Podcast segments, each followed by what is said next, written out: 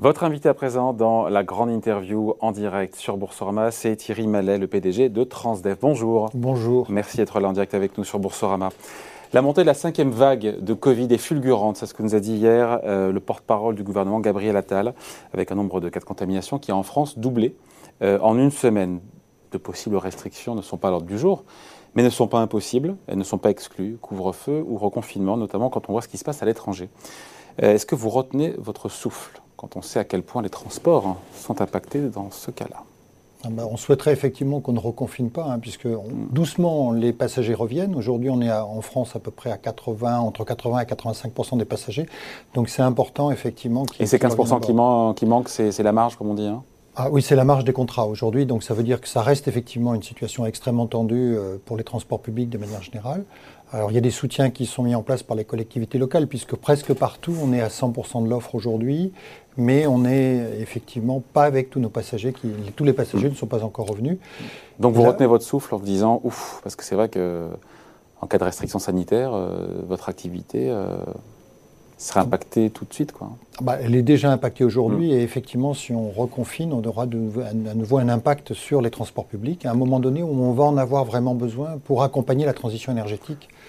C'est un sujet important. Mais il est clair qu'on ne s'attend pas à retrouver non plus 100% des passagers. Hein, puisque aujourd'hui. Vous avez fait une croix euh, dessus? non, c'est-à-dire qu'il y a une partie de passagers qui ont décidé de faire du télétravail, donc ils ne vont plus forcément au travail mm. tous les jours, et donc ça, il faut le prendre en compte. Il y a par ailleurs des passagers euh, qui ont décidé de prendre leur voiture. Ça, on va espérer les reconquérir avec la fin du Covid et le fait qu'il y ait une nouvelle vague n'est pas une bonne nouvelle. Et puis, il y a les gens qui ont fait le choix de la marche et du vélo, des modes actifs, notamment mm. dans les centres-villes, et qui ont effectivement, c'est plutôt vertueux. Donc, euh, mm. ceux-là, euh, ils reviendront à l'occasion de la pluie, mais pas forcément tous les jours. Mais par contre, on sait qu'il y a un En termes d'offres, ça ne ça, ça change pas l'équation en termes d'offres pour vous Quand on sait qu'on n'aura plus 100%, encore une fois, de, des gens qui vont revenir? Alors, une fois que ça va être stabilisé, parce que pour l'instant, vous l'avez d'ailleurs évoqué, pas dans une situation stabilisée, une fois qu'on va être stabilisé, qu'on va bien comprendre les enjeux de mobilité qui vont évoluer avec cette crise, et donc je pense que la nouvelle normalité n'est pas ce qu'on avait en 2019, on voit bien qu'il y aura probablement moins de demandes dans les centres-villes, mais par contre, la demande va être extrêmement forte et pas forcément satisfaite en périphérie. Euh, juste, euh, Thierry Mel, vous qui êtes présent un peu partout à l'étranger, dans de nombreux pays européens, aujourd'hui qui ont opté, certains on l'a vu, pour des, reconfinements, des restrictions sanitaires aux Pays-Bas, euh, en Allemagne, en Autriche. Euh, comment ça se passe là-bas sur place? Alors la fréquentation est plus faible aujourd'hui. Euh, en partant d'un niveau je repars toujours de la référence 2019, qui est la dernière référence normale. Aux Pays-Bas, on est plutôt à 60% de fréquentation, quand en France, on est à 85%, en Allemagne, on est à 70%. Donc on voit bien que toutes les mesures qui sont prises là-bas ont un impact sur le niveau de fréquentation dans les, dans les transports publics. Euh, l'avantage effectivement de l'Allemagne ou des Pays-Bas, c'est qu'elles ont des dispositifs extrêmement efficaces de soutien aux opérateurs de transport public. Elles compensent la totalité des pertes de recettes euh, ou la totalité des coûts. Et les systèmes. Plus en euh, France? Ah oui, ils sont plus généreux qu'en France. Et aux Pays-Bas, le système est déjà en place jusqu'en septembre l'an prochain. Et l'Allemagne, la nouvelle plateforme gouvernementale, est en train éventuellement de détendre également donc le, quoi qu'il en coûte n'a pas été aussi bénéfique pour vous, enfin utile pour vous que ce que vous avez pu avoir à l'étranger dans d'autres pays? Dans le domaine des transports publics, euh, l'Allemagne et les Pays-Bas ont clairement été plus généreux, même les États-Unis ont été plus généreux dans le soutien des transports publics. Bon, autre sujet, et c'est une bonne nouvelle pour vous, Transdev a été choisi pour gérer pendant 10 ans cette liaison en TER Marseille, Toulon, Nice, euh, et j'ai lu que c'est 2025, mais c'est hyper loin 2025. Alors, 2025, c'est pas un claquement de doigts évidemment, mais. Euh... 2025, c'est mi-2025, c'est dans trois ans. Mais il faut, il y a, il y a deux éléments importants. Hein. D'abord, c'est une très très bonne nouvelle cette ligne parce qu'après 85 ans, le monopole effectivement oui, est brisé. est, est ouvert à la concurrence. On n'a pas brisé, ouvert à la concurrence. On est politiquement correct. Voilà. Et donc c'est une bonne nouvelle parce que ça va permettre de faire progresser de manière globale le ferroviaire en France, comme ça a permis de le faire progresser en Allemagne. Alors 2020, oui, on dirait mais 2025, hein, parce qu'il faut acheter les trains, il faut les faire construire, il faut il y a un centre de maintenance, il y a, parce que les, lignes elles sont là, les, le rail. Les lignes existent. Effectivement, il y a, il y a trois, trois éléments clés. Le premier, c'est d'acheter les trains. On, on s'apprête à passer la commande. 16, ça? C'est ça, effectivement. 16 rames. de train, euh, qui sont des trains qui vont être tout neufs, des trains à deux étages, des trains qui sont très confortables, des trains avec 350 euh, places assises.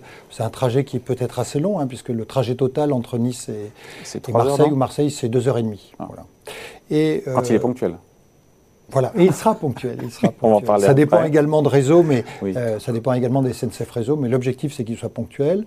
Et on va construire également un centre de maintenance à Nice pour pouvoir maîtriser complètement la maintenance. La maintenance étant un élément important dans l'offre, dans l'offre et dans la qualité de service. hein. Le fait que le train soit propre, qu'il soit à l'heure, euh, qu'il soit fiable est un élément clé. C'est une ligne qui est très fréquentée. 7000 passagers par jour.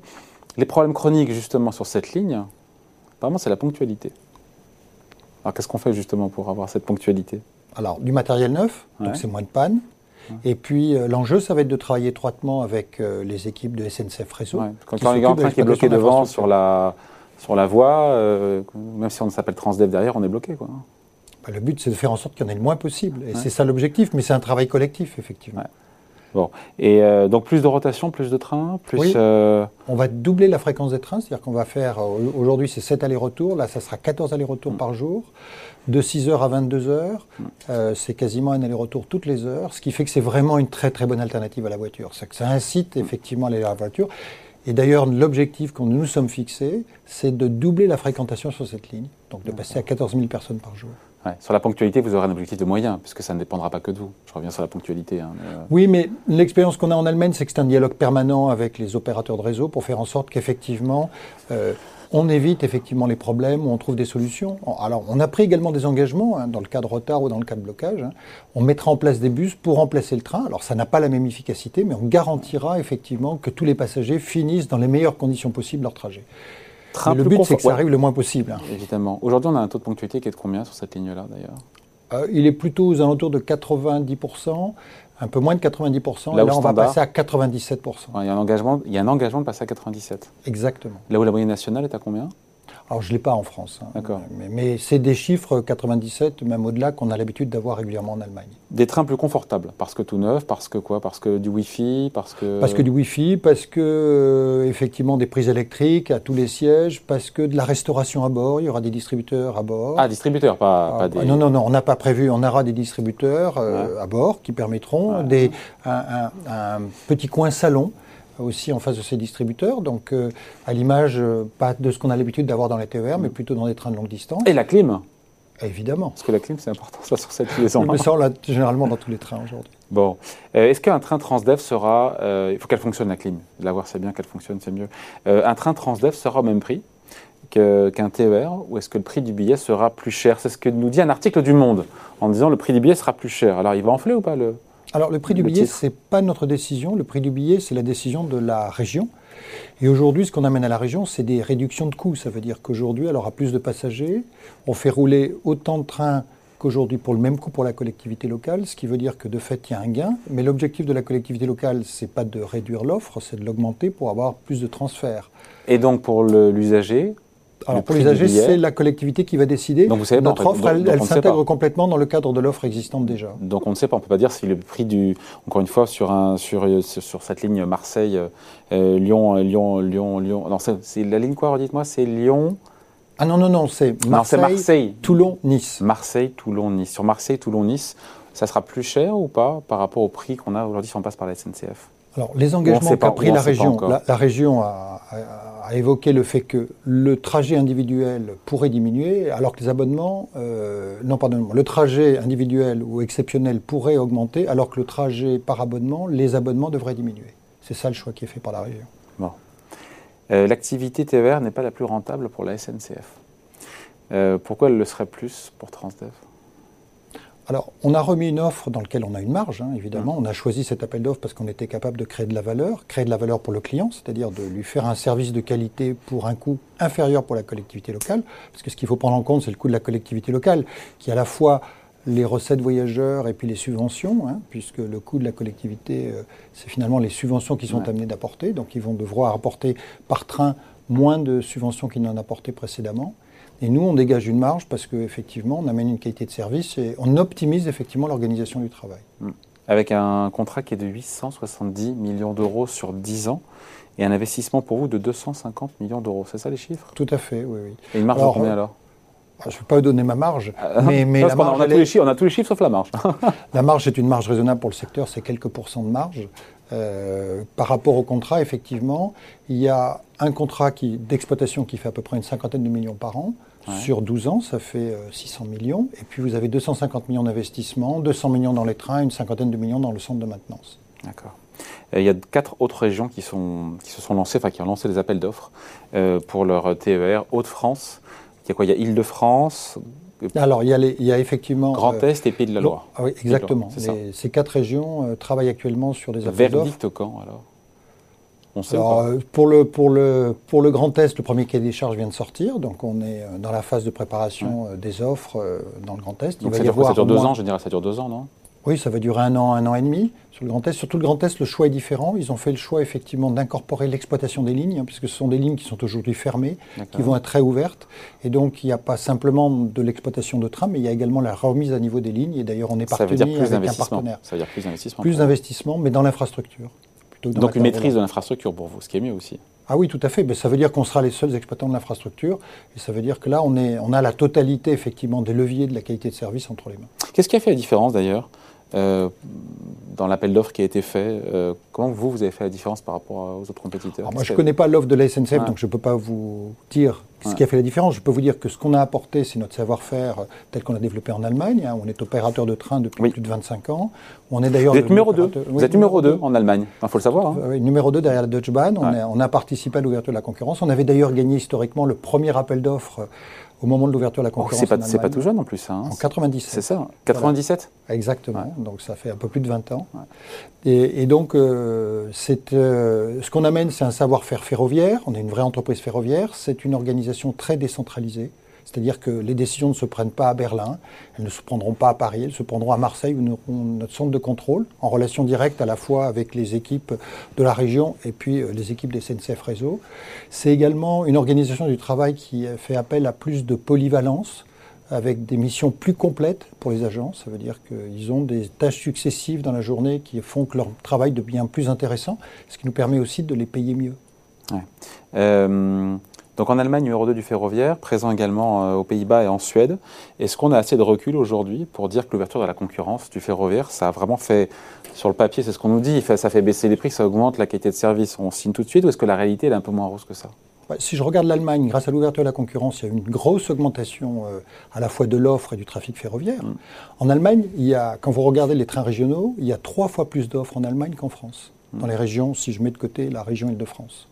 Et si vous regardez le prix du train kilomètre, qui est la référence hors péage, en Allemagne, on est à entre 8 et 9 euros, quand en France, on est à 18 euros. Aujourd'hui? Ah oui. Voilà. Donc la différence, elle est réelle, avec une qualité de service qui est. Oui, oui. Donc en Allemagne, le train est moins cher?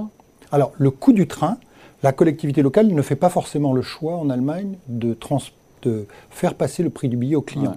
Il faut d'ailleurs rappeler que dans le domaine des transports publics, euh, les utilisateurs ne prennent pas les transports publics parce que c'est moins cher que la voiture. C'est toujours nettement moins cher que la voiture. On le prend parce que c'est aussi pratique que la mm. voiture et parce que le temps de parcours porte à porte est le même. Donc, ce qui est important, ce n'est pas forcément aujourd'hui de faire baisser le prix pour faire venir les gens, mais c'est d'augmenter l'offre pour que ce soit une véritable alternative à la voiture. C'est l'amplitude. Si vous démarrez à 6 heures et vous finissez à 22 heures, enfin, le dernier train est à 22 heures, ça veut dire que vous arrivez effectivement plutôt à, minuit et demi sur place. Hein. donc, ça veut dire que ça, toute la journée, vous êtes sûr d'avoir un train toutes les heures. Donc, c'est une vraie alternative à la voiture. Et l'expérience qu'on a eue en Allemagne, euh, par exemple, sur des petites lignes dans la région de Dortmund, euh, on avait repris des lignes sur lesquelles il y avait 500 personnes par jour. Et euh, on, s'apprêtait, euh, ça s'apprêtait à fermer parce qu'il n'y avait pas suffisamment de services. En améliorant la qualité de service, en passant effectivement de 6 h le matin jusqu'à 22 h le soir avec des trains toutes les demi-heures, eh bien, on est passé à 23 000 personnes par jour. Hmm. C'est bien parce que c'est une alternative. Et, aujourd'hui. Et c'est bon pour l'environnement. C'est très bon pour l'environnement. Et aujourd'hui, notre plus gros enjeu en France. Sauf si, sont des trains, sauf si ce sont des trains au diesel, évidemment évidemment. Mais même un train diesel avec du monde à bord, c'est mieux que des ça sera des trains à quoi d'ailleurs? Ça sera des trains ah, Ce sont des trains électriques. C'est une ligne totalement électrifiée. Et puis demain, d'ailleurs, les trains diesel, on va pouvoir les remplacer par des trains hydrogène et qui vont être euh, très vertueux. Enfin, demain, demain euh, après-demain plutôt, non? Bah, les premiers vont rouler en France. Nous, on va faire rouler effectivement un train hydrogène dans la région de Munich euh, dès 2023. Donc on voit bien que ça arrive et ils seront rapidement disponibles. À l'échelle du ferroviaire, je dirais 2023, c'est demain. Euh, le ferroviaire, c'est un milliard, je crois, sur vos 7 milliards d'euros de chiffre d'affaires. Oui. Donc vos ambitions, euh, notamment en France, parce qu'il y a donc ces, appels d'offres euh, dans quatre régions. Il y a, et c'est winner takes all, il n'y en a qu'un seul qui remporte le. Ah, il y a, comme il y a plusieurs lots. ah oui, d'accord. Enfin, dans le Grand Est, il y a quatre lots. Dans les Hauts-de-France, il y a trois lots. À tous les lots? Alors, on choisit les lots en fonction de notre capacité à porter de la valeur. Encore une fois, par exemple, dans la région sud, il y avait deux lots. Il y avait l'étoile de Nice et la, la, relation entre Marseille et Nice. On a décidé de se concentrer sur celle-là parce qu'on pensait pouvoir apporter plus. Et d'ailleurs, on a fini par la gagner. Donc, je pense qu'on avait fait le bon choix. Donc le, poids du ferroviaire dans le chiffre d'affaires euh, global du groupe Transdev? Aujourd'hui, c'est un milliard sur 7, milliards d'activités. L'objectif, c'est d'être en France également la référence, hein, d'être le numéro 2, comme on l'est en Allemagne, derrière l'opérateur historique. C'est ça l'ambition que nous nous sommes fixés. En Allemagne, il y a des... vous, êtes, vous êtes sur les lignes à grande vitesse? Non, on a fait le choix de la. je me suis posé la question pourquoi ne pas aller sur des lignes TGV J'ai vu que l'italien Tranitalia, allait sur le Paris-Lyon en TGV, qui, euh, qui est la, ligne qui est non seulement hyper rentable mais hyper fréquentée, et souvent ça va de pair. Pourquoi ne, voilà, ne pas se lancer? Lancement d'ailleurs dans les prochains mois, je crois. Pourquoi ne pas aller là-dessus? Alors, euh, c'est aller dans La question se pose, Thierry ah oui, mais pourquoi, pourquoi ne pas aller sur le TGV Le TGV, c'est un énorme investissement, hein, puisqu'il faut acheter des rames de TGV. C'est du B2C, c'est-à-dire que vous avez, euh, c'est pas, vous n'êtes pas encadré, vous n'avez pas forcément jusque là, c'est comme, comme le TER, il faut acheter des trains. Oui, mais le TER, il y a la garantie de réutilisation par le client à la fin du contrat, où le client rachète les trains dès le début, alors que là, vous êtes un opérateur totalement privé, donc vous achetez des trains. Euh, si ça ne marche pas, vous il vous reste des trains. Euh, qu'est-ce que vous en faites si vous décidez de vous retirer? Si vous êtes un opérateur historique euh, dans un pays, en Europe, vous savez que vous avez des lignes TGV et que vous pourrez récupérer vos trains sur ces lignes-là. on voit bien d'ailleurs que les opérateurs qui se proposent sur ce type de ligne sont Donc vous n'irez jamais, Transdev n'ira jamais Non, c'est pas notre choix. Notre choix, c'est vraiment d'être sur la mobilité du quotidien, les TER ou les RER, hein, puisqu'en Allemagne, on a des S-Bahn qui sont l'équivalent des RER et on va démarrer d'ailleurs celui d'Hanovre à la fin de l'année. Bon, voilà, très bien. on finit là-dessus. J'ai toujours pas compris, mais je repose la question sur cette ligne euh, euh, Marseille, euh, juste sur le prix du billet. Pardon, je repose la question. On sera quand Puisque c'est pas, donc ça dépend pas de vous, ça dépend de la région. Si le prix d'un billet sera toujours au même prix par rapport au, au prix d'un TER, ou ça sera plus cher ou moins cher Pardon de reposer la question. Alors, hein. ça sera d'abord, ça reste un TER, c'est-à-dire que quand vous montez dans le train, vous achetez encore votre billet au ah, guichet SNCF. C'est la région qui le vend, c'est pas nous qui décidons. Donc on ne saura pas si on est dans un train Transdev. Alors vous le verrez parce que il y aura le logo de Transdev ah, sur le train, à côté du logo Zoo, Zoo, qui est le logo ah, du train de la région. non, non, c'est la région qui décide du tarif. C'est la région, c'est la politique tarifaire de la région. Donc il n'y a pas de, raison que, pas de raison que la région euh, augmente le. Non, non, non. Plus, euh, en favorisant plus l'un que l'autre. Non. Bon. Donc les prix, les tarifs a priori seront au même prix. A priori, il n'y a pas de changement, sauf si la région décide de faire évoluer ses tarifs. Bon, voilà, c'est clair, là, c'est clair, j'ai compris. Merci beaucoup d'avoir été avec nous. Donc, Thierry Mallet, le PDG du groupe Transdev, invité de la grande interview en direct sur Boursorama. Merci beaucoup. Merci.